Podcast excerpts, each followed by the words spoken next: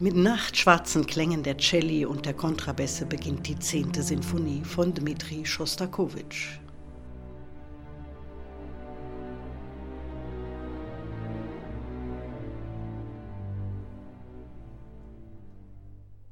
Sie zeichnet ein Panorama der Sowjetunion unter Stalin.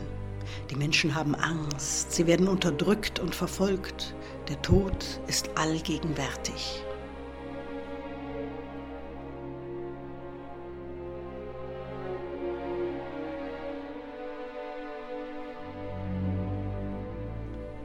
Der Diktator Josef Stalin, der den Terror verantwortet, tritt auch auf in dieser Sinfonie.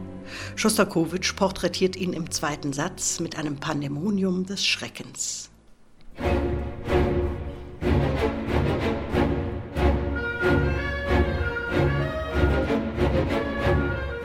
Das ist eine unerbittliche Abrechnung mit dem Tyrannen, eine musikalische Hetzjagd. Erschießungssalven erinnern die Trommelschläge. Dazu erklingt fratzenhaft verzerrt ein Lieblingslied Stalins.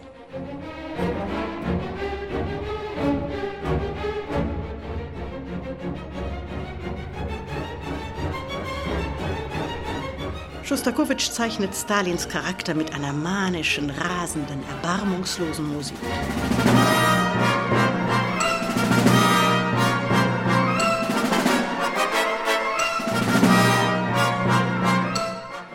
Sie wühlt Bilder der Gewalt auf und verschlägt einem den Atem.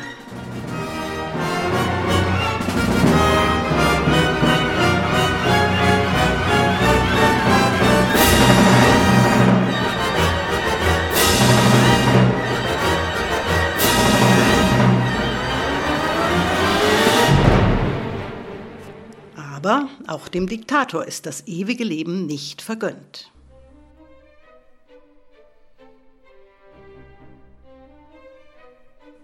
Nach Stalins Tod am 5. März 1953 schöpfen die Menschen vorsichtig Hoffnung. So geht es auch Dmitri Schostakowitsch, der zuvor um sein Leben fürchten musste, nur weil seine Musik dem Tyrannen nicht gefiel.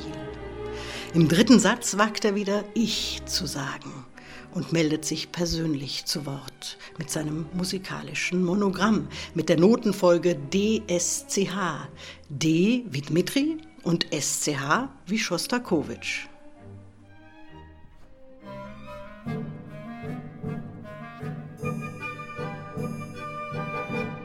DSCH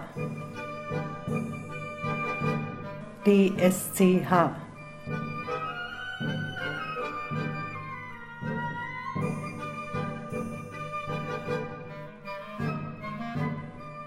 Ein bisschen zaghaft klingt das anfangs noch, wie eine Marionette, die das Tanzen erst vorsichtig wieder lernen muss.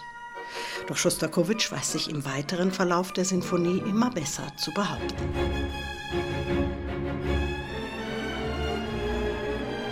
Das werden die Berliner Philharmoniker und ihr Chefdirigent Kirill Petrenko beweisen, wenn sie am 1. September die ergreifende Zehnte bei Lucerne Festival spielen und dazu ihre ganze Virtuosität aufbieten. Im Finale sorgen sie für die erlösende Befreiung.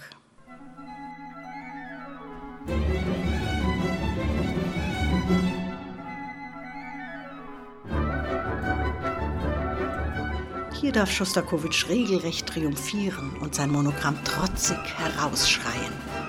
DSCH, DSCH.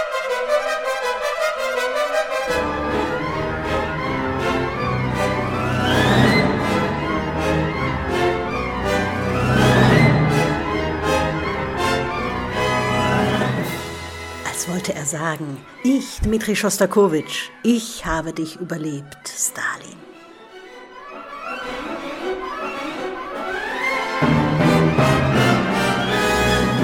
Ein erschütterndes Werk der Selbstbehauptung, das einem die Gänsehaut über den Rücken laufen lässt.